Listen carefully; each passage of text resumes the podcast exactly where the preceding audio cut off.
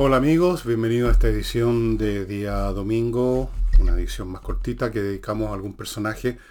Al principio nos dedicamos solo a escritores, pero después hemos ampliado el menú y estamos tratando otra clase de personas. Y hoy día le toca a Andrés Bello. Pero antes de echar a este personaje, me van a permitir ustedes recordarles un par de cosas. Una es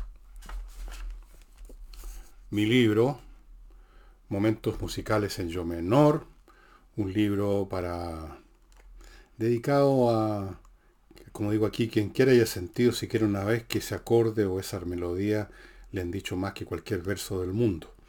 Y aquí les cuento cómo me pasó a mí, pero eso es solo una parte menor. Eh, me preocupo de la música y de los músicos, de algunos músicos, de alguna música, y todo con la intención de a aquellos que creen que la música clásica es aburrida, lejana, difícil, incomprensible, ardua, que no, que no es así, que lo que es malo y arduo es lo, es lo penca, el tun y otras cosas por el estilo. Se van a entretener, como mínimo se los aseguro, se van a entretener y quizás les voy a despertar la curiosidad por alguna música, algún músico. Ojalá. Ahí cumpliría mi misión, aunque sea uno. Y la Unión de Amigos de los Animales, que está esperando que usted, si realmente cree que es o dice, proclama el mundo que es animalista, que es amigo de los animales, pero en el fondo nunca ha hecho nada por ninguno, salvo quizás la mascota que tiene en su casa, por supuesto, pero si no es así, puede hacer algo más, puede hacerse miembro de la Unión de Amigos de los Animales, o siquiera puede colaborar de vez en cuando, mandando un paquete con comida, o traspasándole unos 5 lucas, 10 lucas, con la periodicidad que usted decida es una organización que no tiene ninguna, ningún apoyo de organizaciones, ni estatales, ni de nadie. Funciona con el aporte de la gente que es de la Unión de Amigos o que los ayuda de otras formas.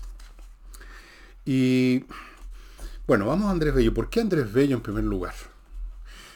Andrés Bello por sí mismo es un personaje muy importante en la historia intelectual, académica, universitaria, cultural de no solo de Chile, sino que de América Latina. Eh, es un, un intelectual, fue un intelectual de, gran calibre. Es el tipo de personajes estatuario. Es el tipo de personajes que uno los asocia inmediatamente con, la, con el monumento que hay de la entrada de la Universidad de Chile, que lo asocia con esos bustos que antes ponían bustos de mármol, de bronce o por último de yeso, que estaban en la repisa de los colegios, cosas así. Es un personaje estatuario, pero en el fondo, y ese es el punto que entre otras cosas quiero hacer, los personajes estatuarios son estatuarios solo en la estatua, en la realidad son completamente normales, salvo aquellos en que destacaron. Hay un libro que leí hace mucho que se llama Anatole France en zapatillas, una biografía hecha con no con una mejor intención, pero había un punto real. Ahí retrataba a ese gran escritor francés que fue Anatole France en su vida normal, o sea, en zapatillas. Era un hombre normal. Todo hombre por genial que sea, por grandioso que haya sido su obra en el campo de las letras, o la ciencia, o la política, o las armas, eh, y que ha recibido una estatua, se ha convertido en un mito glorioso, era al mismo tiempo un ser humano que fuera de aquello importante que hizo, que hacía, era común y corriente. Tenía, iba a comer, iba al baño, le gustaban el sexo, eh, bromeaba, eh, se metía en intrigas raras, qué sé yo, como todo el mundo nomás. ¿no? Y, Andrés Bello también. Aunque usted lo vea en un monumento cuando pasa el micro frente a la Universidad de Chile, aunque usted lo vea en ese cuadro que es típico de él, donde aparece y es serio. Pero era un hombre, era un hombre.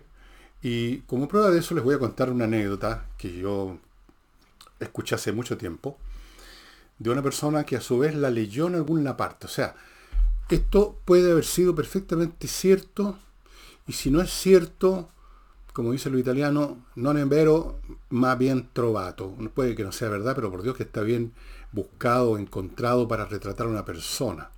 Porque Andrés Bello era un hombre, en todo sentido anticuado, si ustedes quieren, de la palabra, y le gustaba...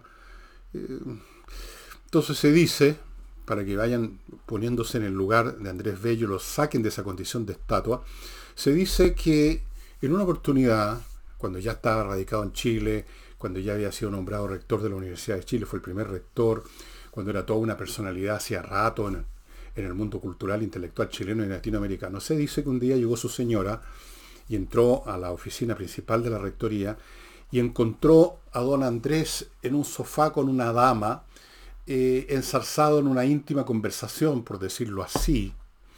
Entonces la señora, que era muy fina y educada, le dijo, Andrés, me has sorprendido.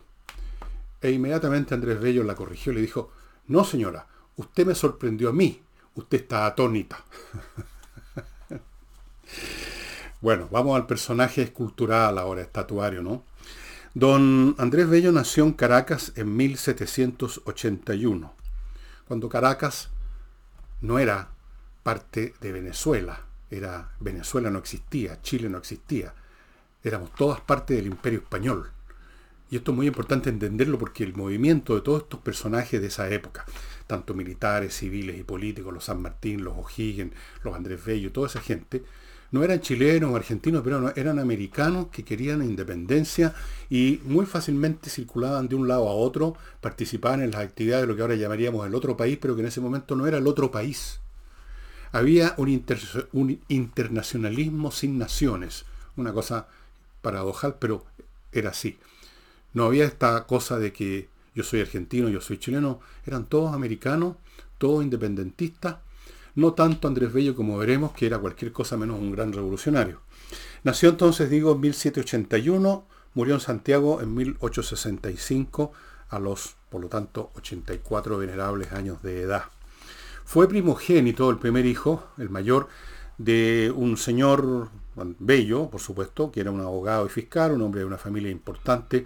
Su señora no tenía ninguna profesión, pero era también de una familia importante. Y desde niño demostró lo que demuestran siempre los que van a ser literatos, o qué sé yo, cierta precocidad. Eh, de niño empezó ya a leer los clásicos, o sea, autores latinos y griegos, naturalmente traducidos al español. Em, los clásicos también del llamado siglo de oro español. Un siglo, el 17, en que, del 16, 17, en que fueron contemporáneos, un montón de importantes escritores en España, de la lengua española, por supuesto. Estamos hablando de Quevedo, Francisco de Quevedo y Villegas, mi antepasado más lejano. No, eh, qué sé yo, un poquito antes López de Vega, López de Rueda, Calderón de la Barca, un montón de ingenios, ingenios. Eso es lo que llaman el siglo de oro. Y a la pasadita, perdón, es la alergia, aprendió latín, que es un idioma que no es fácil de aprender, pero lo aprendió bien. En 1797, o sea, cuando tenía 16 años, ¿no? Claro, entró a estudiar en la universidad. Eh, entró a la Universidad Real y Pontificia en Caracas y en 1800, es decir, a los 19 años, se convierte en bachiller en algún momento anduvo por esos lados el gran naturalista explorador Alexander Humboldt. Él, como hombre de sociedad, digámoslo así, pudo entrar en contacto, lo acompañó en una pequeña expedición de Humboldt. Era un hombre, como ustedes van a ver, que sabía codearse con los que importan, Andrés Bello. hizo estudios de Derecho y Medicina, pero no los terminó. Aprendió inglés y francés por su cuenta le gustaba aprender idiomas, y comenzó a dar clases particulares, hizo traducciones y adaptaciones de clásicos, y ya a partir de 1802, o sea, cuando era un cabrito, todavía un cabrito de cuánto, 20 años, por ahí, entre 1802 y 1810, se convirtió en todo un personaje de la sociedad caraqueña. El chico listo, ¿ah? la, la lumbrera del barrio, Estamos hablando de, digo barrio porque eran en esa época, tanto Caracas como Buenos Aires, Santiago, eran ciudades infinitamente más pequeñas, eran sociedades infinitamente menos complejas, la élite era la élite y era un grupo reducido de caballeritingo, entonces si había alguien que se distinguía por sus estudios, por sus conocimientos, inmediatamente destacaba y se hacía famoso, eh, cosa que quizá hoy día no ocurriría, pero en esa época sí. Así que era un darling de la sociedad caraqueña, en tanto que hombre de estudios, hombre muy joven, que sabía idioma, etc. Se convirtió en un momento dado en director, estamos todavía en la época en que es colonia, lo que ahora es Venezuela de España, director de una publicación se llama Gaceta de Caracas, en el, año, en el mismo año 1810, estamos hablando entonces de una persona de veintitantos años, eh, la Junta Suprema, la Junta Suprema que había declarado la independencia más o menos en paralelo con la chilena, lo nombra oficial primero de la Secretaría de Relaciones Exteriores, algo así como ministro de Relaciones Exteriores. ¿Por qué? Volvemos a lo mismo. Es curiosamente en esos años, en, el siglo XIX, y ustedes lo van a ver en muchas historias paralelas de grandes personajes, eh, no era raro que gente muy, pero muy joven estuviera ya destacando y fuera importante en una área, por una razón muy simple, porque las ciencias, las artes y muchas de estas actividades intelectuales eran más simples que ahora, no habían llegado al grado de especialización de ahora, y entonces era posible que una persona intelectualmente muy capaz pudiera muy joven ya dominar un área, cosa que ahora es imposible. Simplemente son demasiado complejas, se han especializado demasiado todas las actividades, incluyendo las humanistas, y eso significa que es muy difícil que una persona a los veintitantos años ya sea, digamos, una lumbrera en un área. Pero en esos tiempos sí era más posible. Bueno, lo nombran entonces eh, algo así como ministro de Relaciones Exteriores y precisamente para cumplir tareas como tal viaja a Londres, donde estaría hasta el año 29. Lo que le pasó en Londres es una historia larga y complicada, que no vale la pena que yo se las cuente, porque si ustedes se interesan en ella, la pueden ver en Wikipedia o en cualquier libro de historia, porque entre medio los españoles en su proceso de reconquista echaron abajo esa junta, se quedó sin plata, y buena parte de la historia de, de Andrés Bello en este periodo, la historia práctica, no la historia de lo que él está escribiendo y las cosas que está produciendo, es una historia de cómo poner un plato caliente en la mesa el otro día, conseguir un, un pituto, una pega, que lo nombraran en alguna parte. Entonces recurría a personajes importantes que conoció de la sociedad británica, que también era una élite pequeña, más grande que la de Caracas, pero igual un, grupo reducido como un club. Entonces, gran parte de su vida en ese periodo es buscar algo con qué vivir. Y de repente conseguía una pega, de repente lo nombraban, pero el que lo nombraba había perdido a su vez la pega y quedaba sin nada. Y en un momento dado se convierte para poder vivir en bibliotecario y profesor de un lord británico. En otro momento, bueno, va conociendo mucha gente importante también latinoamericana, chileno, que estaban en el mismo proceso que, que, lo que ahora es Venezuela. el proceso de la independencia, la reconquista española, juntas que se proclamaban y después caían. Y conoció a Mariano Egaña, que fue muy importante para él, que finalmente, después de todas estas peripecias que yo no voy a entrar a detallar, se le invitó a venirse a Chile y se vino. Mientras tanto, en lo personal, este hombre se había casado con una dama de la sociedad británica que murió muy pronto. Con ella tuvo tres hijos. Luego se casó con otra, con la cual tuvo 15 hijos. Ya ven ustedes que el cuento que les conté al principio no es tan, no está tan fuera de sintonía, digamos, porque parece que no le hacía el quite, digamos, a la, ¿cómo llamarlo?, los deberes de conyugales. Y seguramente eh, practicaba un poquito también en otras partes, qué sé yo. Pero en fin, todo es posible. No era una estatua como la que ustedes ven frente a la universidad, era un hombre, simplemente. Un hombre. Y 15 hijos Tuvo la desgracia, eso sí, tuvo la desgracia de ver morir a nueve de sus hijos. Ya les voy a seguir contando. Voy a entrar primero. La alergia me está matando. Al primero de mis bloques de este programa. Y lo inicio con Oxinova, un polvito que mezclado con agua se convierte en una especie de sopa de bacterias aeróbicas que destruyen las anaeróbicas que son la causa de los malos olores porque son la causa de la descomposición. Entonces usted, por ejemplo, puede vaporizar este producto en un jardín donde hay infinitos productos orgánicos que se están descomponiendo en medio del pasto, los árboles, qué sé yo, la tierra. y sacaban los malos olores, o usted puede vertirlo y dejarlo ahí unas cuantas horas en un excusado, en el vertedero de la cocina, y en todas partes va a surtir un efecto fantástico y bastante duradero, porque esto no es un olor que tapa los otros olores o un producto químico que despeja las cañerías, pero luego llega a otra sustancia inmediatamente al otro día y vuelve a empezar esta. Estas bacterias se quedan ahí y destruyen las que producen el mal olor. Así que es un producto fantástico. Solamente lo venden en el sitio de Oxinova. Sigo con revista Mundo Bursátil que lo invita a suscribirse para que usted pueda, si invierte en la bolsa, aunque sea rara vez, puede hacerlo con la tranquilidad que va a invertir bien y no va a invertir en el Titanic. No, no haga como, como el personaje de la película, ¿no? que se embarca feliz y miren ustedes cómo terminó. Entonces, revista Mundo Bursátil tiene muchos años en esto, conoce el mercado bursátil, sus profesionales, los que trabajan ahí son expertos y como si eso fuera poco, están aliados con una corredora de bolsa que los informa de muchas cosas, una corredora muy prestigiosa. Así es que si usted invierte aunque sea una vez a las 500, suscríbase a la revista Mundo Bursátil para no meter las patas, por lo menos para eso.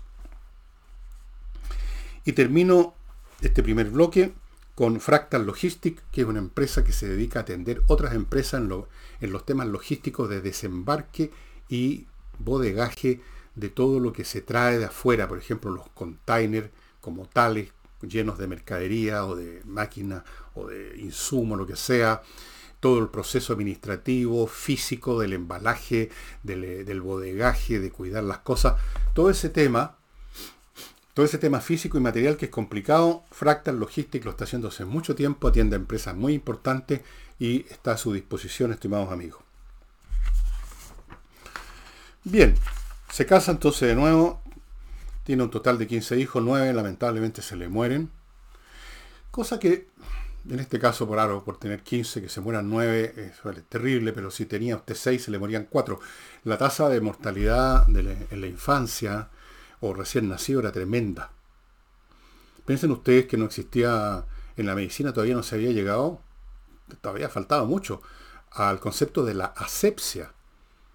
Yo he visto fotografías de cirujanos de los mediados del siglo XIX, que están operando con, el, con un puro en la boca, con la ceniza cayendo. No, es una cosa impresionante, no había ninguna asepsia. Entonces las infecciones, ya para partir con eso, eran salvajes. Se moría muchísima gente más de las infecciones que de las enfermedades.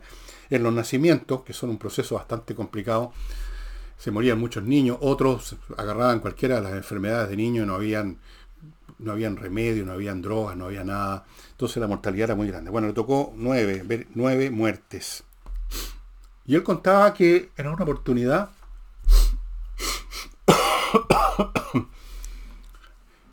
en, cuando era cabro, frente al lecho de un, no sé si una persona que estaba muriendo, un enfermo, había un crucifijo arriba de la cama, y que el crucifijo le había hablado, le había escuchado claramente una voz que le decía que él iba a tener grandes éxitos y gloria académica y todo, pero iba a pagar un costo. Y cada vez que se le moría un hijo, él recordaba eso. Bueno, lo traen a Chile, ya era un hombre intelectualmente muy prestigioso, había escrito muchísimo, traducciones, poesía, eh, de toda clase, un, escritor muy prolífico, un polímata, como se decía entonces, un hombre que escribe sobre toda clase de temas, y se le nombra rector de la Universidad de Chile, y fuera de eso fue súper importante en el tema educacional en nuestro país. Fue muy importante en la formación del contenido, las disciplinas y los protocolos de funcionamiento de la educación pública en Chile. Por Dios, yo creo que si le viene un patatú. Si resucitara Andrés Bello ahora y viera lo que pasa, le, le viene un ataque, se muere el tiro otra vez. Fue muy importante. En algún momento lo nombraron miembro de la Real Academia Española por sus méritos. Eh, fue senador, fue senador de Chile por Santiago entre el año 1837 y 1864. Fue, y esto es una de las cosas más importantes, el único, casi el único redactor del Código Civil chileno. ¿Cuánto queda en el Código Civil actual de la hora de, de Andrés Bello? Mucho. Claro, por supuesto Andrés Bello no inventó. Él se apoyó a su vez, gracias a su enorme cultura, en, lo que, en el código napoleónico, donde seguro que a su vez estaba apoyado en el código, en el código civil romano, que había sido desarrollado por, a lo largo de siglos durante la República y el Imperio Romano, luego fue formalizado, perfeccionado en la época del emperador Justiniano, en el siglo VI. Ahí están las famosas pandectas y, y otros textos donde se resumía todos los cuerpos legales que se habían desarrollado a lo largo de siglos. Bueno, obviamente que no trabajó en el aire, pero igual, igual puso su mente brillante para clarificar, para ordenar, para ajustar, para organizar él, el Código Civil, estimados amigos. ¿Cuál fue su relación con el proceso revolucionario que le tocó ser contemporáneo, vivirlo como joven? Está claro por temperamento, por la clase de personas que suelen ser estos intelectuales y por las cosas concretas que sabemos de él, de su actuación, que no fue precisamente un revolucionario ardiente. No está en el temperamento de esas personas el eh, ponerse camisetas. Eh, no, no está en el temperamento de esas personas ser hombres de acción. Él era un hombre de pensamiento.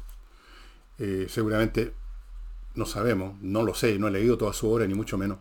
Era un hombre con un grado importante, como toda persona de alguna inteligencia, de escepticismo, muy dudoso y sospechoso de las consignas, de los llamamientos y de toda la gritería que hoy día otra vez, si, se levantara su tumba Andrés Bello y viera cómo se vive hoy en día en ese plano, otra vez le viene un ataque.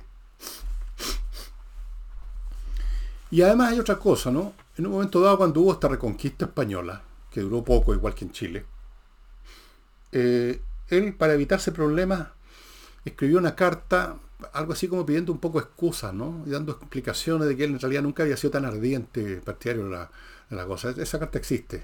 Ustedes la pueden encontrar en Wikipedia. Eh, es como para que los extremistas lo acusaran de pequeño burgués, supongo, pero no sé si lo acusaron de alguna cosa. No, no, no, era un hombre que le gustara el batifondo. No era el hombre, digamos, de las movilizaciones, ni en esa época ni en ninguna. Pero tenía una cosa muy típica de, ciertas categorías intelectuales que yo diría que son casi la mayoría, ¿no? Salvo unos pocos que tienen ciertas tendencias a ser lobo estepario. La mayoría de los intelectuales, especialmente del campo humanista, que es donde se reclutan los intelectuales, los científicos otra cosa. No sé si calificarlos de intelectuales los científicos, porque su trabajo es, como una profesión muy especializada y arcana. No tiene que ver con ideas generales que pueden llegar al público, como ocurre con eso que llamamos intelectuales. Los intelectuales tienden a ser personas que no les disgusta mucho codearse con aquellos que cuentan socialmente, eh, restregar su hombro contra notabilidades, eh, buscar acomodos, buscar buenos pitutos, becas. Eh,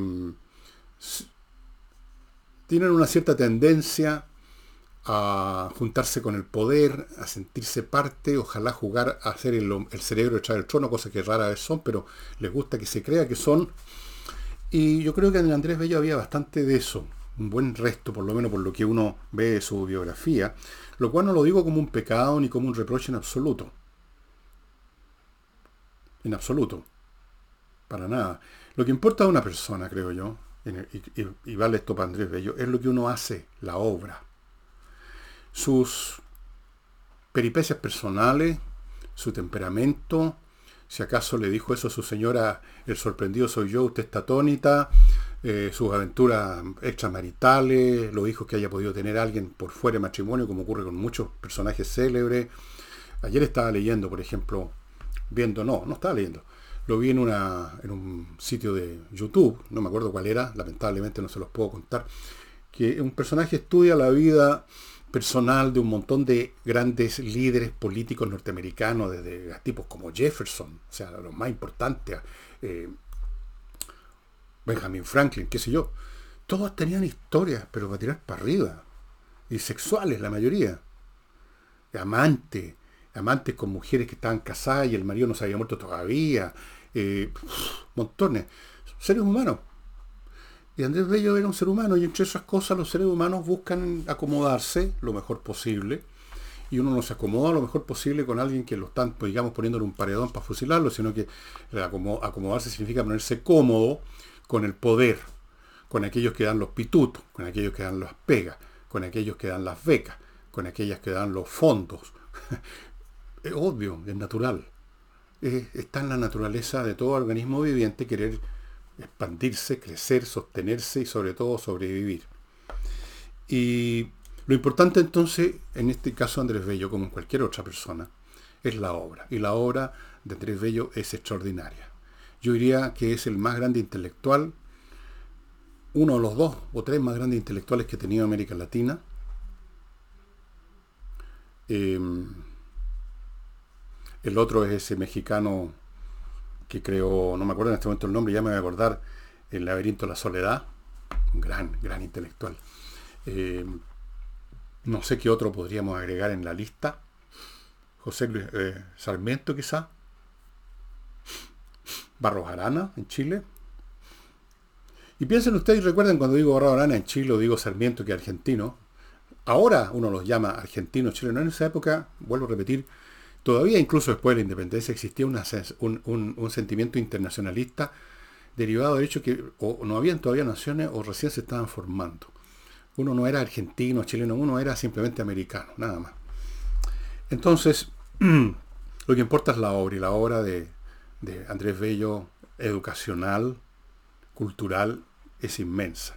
Yo aquí les estoy resumiendo muchísimo, casi de una manera brutal, la obra de Andrés Bello, porque ustedes, esto lo pueden ustedes ver en, en, Wikipedia, busquen Andrés Bello, y al final van a encontrar una lista que no termina nunca de todo lo que escribió, la cantidad de temas, de traducciones, de poesía, de estudios, de esto y lo demás allá.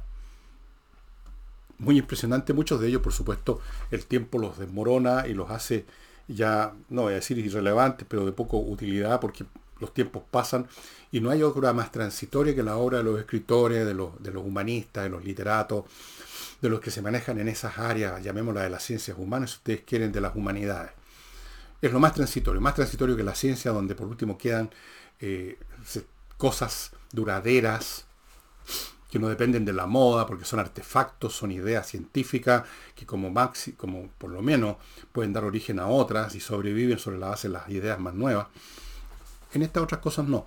Pero fíjense ustedes que hay algunas cosas que sí quedan y, y repercuten, así reverberan a lo largo del tiempo, como el Código Civil como los principios educacionales para la educación pública que duraron mucho tiempo hasta que fueron demolidos, diría yo, en el periodo de los años, desde los años 60, 70 del siglo pasado en adelante, y especialmente por la señora Bachelet y otros, y la están terminando de destruir ahora. Ahora la educación la quieren convertir yo no sé en qué, pero el hecho es que esa educación que permitió durante mucho tiempo en Chile tener colegios de calidad, como era el Instituto Nacional y otro, todo eso, y las personas que salieron con esa educación y que fueron grandes personajes chilenos en las artes, la ciencia y la política, son de algún modo hijos intelectuales de Andrés Bello.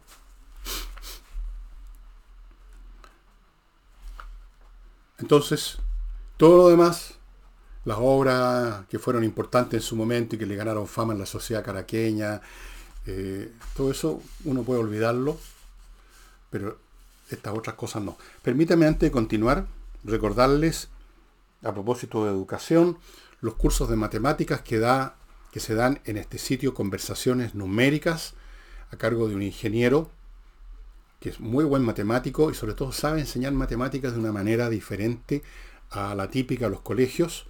Es tan interesante su metodología que convierte a niños que odian las matemáticas, que son la mayoría, que les aterran las matemáticas, que les va mal en matemáticas, los convierte en buenos para las matemáticas, los convierte en amigos de las matemáticas.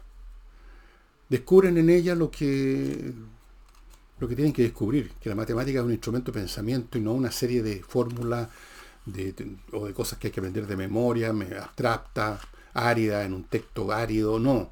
Es un método de pensamiento para resolver problemas y usando las magnitudes, y eso es muy interesante, muy entretenido, al mismo tiempo simple y poderoso. Esa es la gracia de las matemáticas. Y los niños lo ven con este señor y cambian completamente, les cambia la vida, porque saber matemática o tener una actitud abierta ante las matemáticas, y al contrario, estar cerrado para las matemáticas puede cambiar completamente la vida. De hecho, así ocurre. Y voy a González y compañía y Climo. González y compañía, un bufete de abogados penalistas que se encargan de temas relacionados con quebrantamientos a propósito del código del código penal. Los pecados contemplados en esos diez mandamientos, que no son diez, son muchos más, del código penal son graves. Hay penas de cárcel, privación de libertad. Bueno, habían antiguamente penas de muerte, porque uno lo hace en el asesinato. Bueno, en el Código Penal está lo más serio, lo más grave, lo más importante, y por lo tanto los abogados que se dedican a eso son especialistas y se dedican a eso y nada más. Y estos abogados penalistas de Gonzalo y compañía son lo mejor que hay en Chile. Lo han probado en casos célebres y lo prueban todos los días. Así que si usted tiene un problema, ya sea porque lo acusaron falsamente o porque realmente ahí más necesita abogado, está metido en un lío, González y compañía. Y Climo, la empresa que ofrece la mejor refrigeración no solo para casas y calefacción en invierno, sino que también ofrece equipos para las empresas para que logren refrescar y poner a la temperatura que corresponde según la ley y según la eficiencia laboral a los grandes galpones donde están las máquinas, donde están trabajando, donde se junta una enorme cantidad de calor tanto por el funcionamiento de las máquinas la, como por la acumulación de personas que generan calor, y eso hace que el trabajo sea menos eficiente, aumenta la tasa de accidentes laborales, aumenta el descontento o con las situaciones de conflicto, los mal genios, por una mala temperatura, por una excesiva temperatura. Eh, mi clima tienen equipos refrigerantes que se llaman, por aquí está el nombre, equipos evaporativos que pueden refrigerar enormes espacios y dejarlos tiki-taka para trabajar. Para las empresas, como estos equipos son más complicados, hay un financiamiento especial. Bueno, así pues, Andrés Bello fue enormemente importante para el desarrollo de la educación en Chile. Está vinculado estrechamente, primer rector de la Universidad de Chile,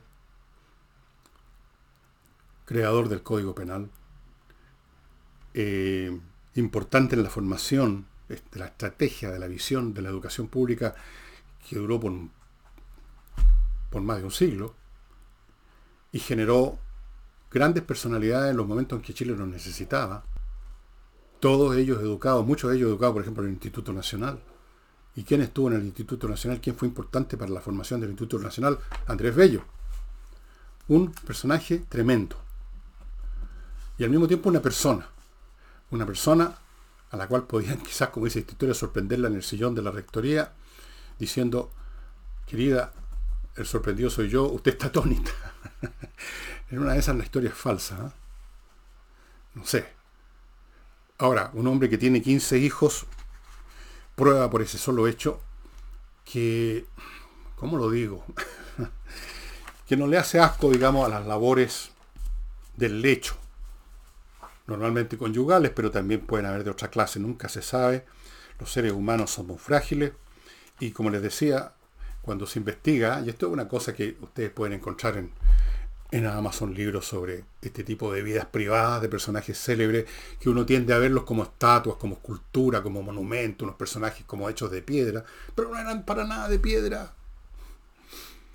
¿Leyeron ustedes las cartas que le mandaba a su hermana Nanner, el gran supergenio Wolfgang Amadeus Mozart? Se mueren hasta el día de hoy, parecen realmente cochinas, perversas.